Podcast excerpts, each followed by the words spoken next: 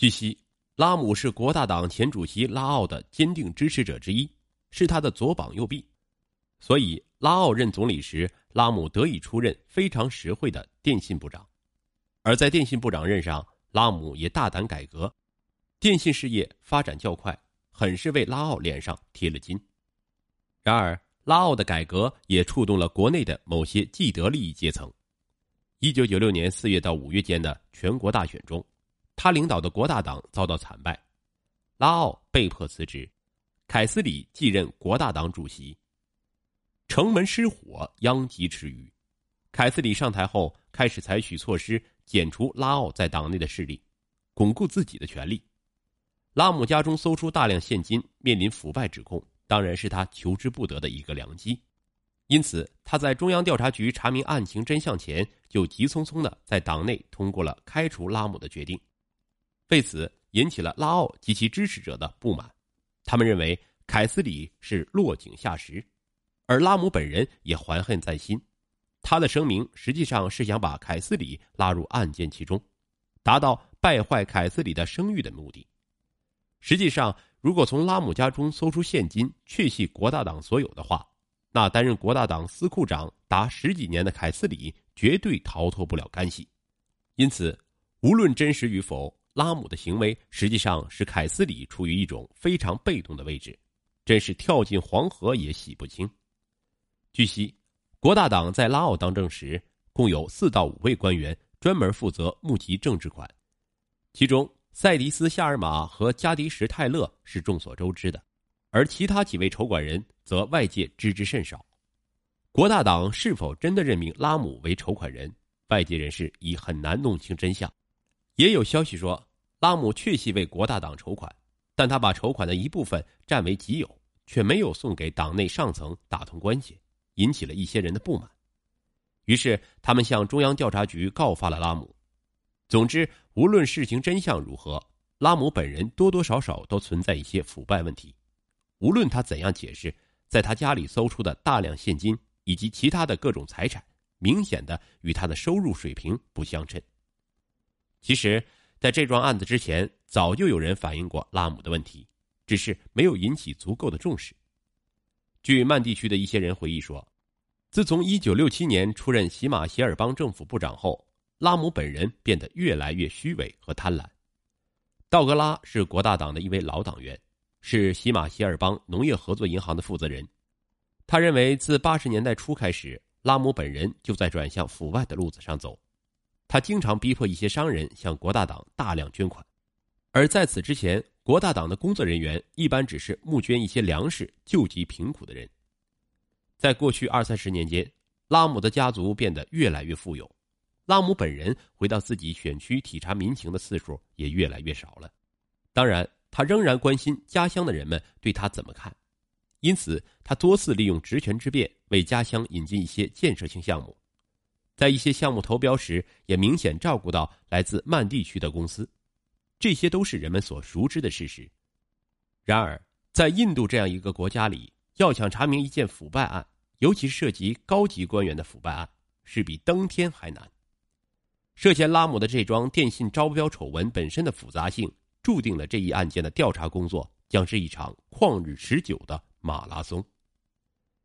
一九九七年三月十八日，在经过几个月的周密性准备后，中央调查局正式向德里法院对拉姆及其同案嫌疑人高斯·罗摩拉奥提出了指控。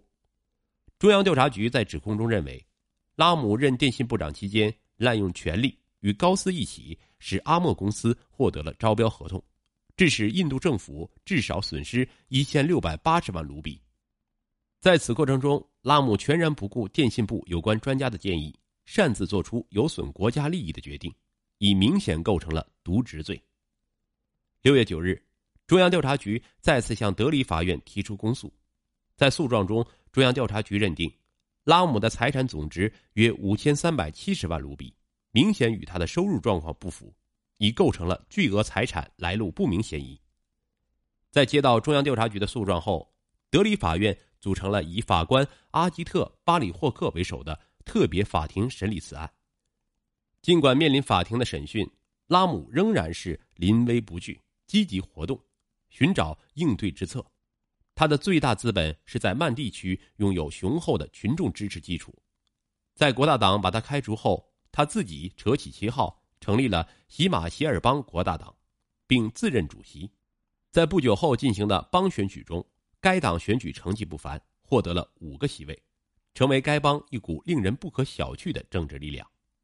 而他的党在人民院中也拥有两个席位，在中央政治格局中也占有一定的地位。成为一些政党拉拢的对象。考虑到利害关系，在中央执政的联合阵线政府施出拖延战术，使对拉姆腐败案的审理工作一拖再拖。此间，拉姆主要把精力放在喜马歇尔邦经营和巩固自己的势力范围。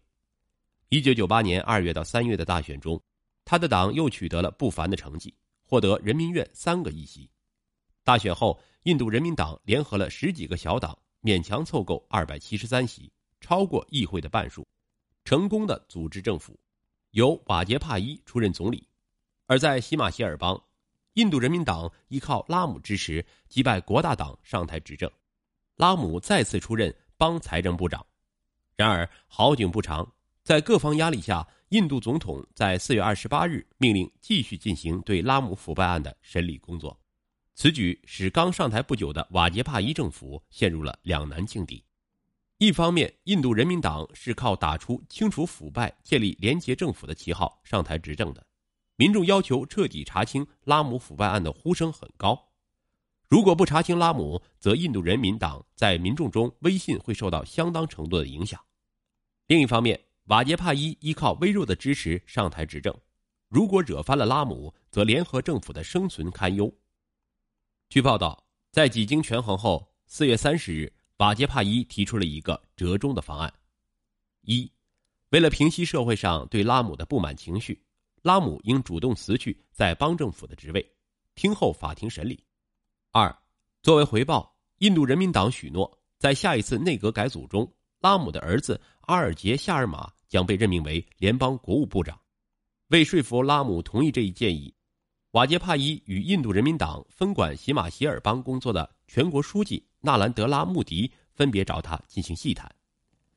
五月八日，拉姆在各方压力下，最终宣布同意退出邦政府，听候法庭审理。同时，他表示继续在该邦会议中支持印度人民党政府。印度人民党主席夏尔马也向新闻界宣布，一旦法庭证实拉姆是无辜的。该党将再次邀请他出任喜马歇尔邦政府部长。从拉姆宣布辞职到现在，又是三个月过去了。虽然法庭几次传唤拉姆及其同案嫌疑人出庭接受调查，但受各种因素影响，此案进展一直很缓慢，迄今尚看不到有望结案的迹象。最终，印度司法部门能否把这桩轰动全印度的丑闻查个水落石出？已成了考验司法部门效率的试金石。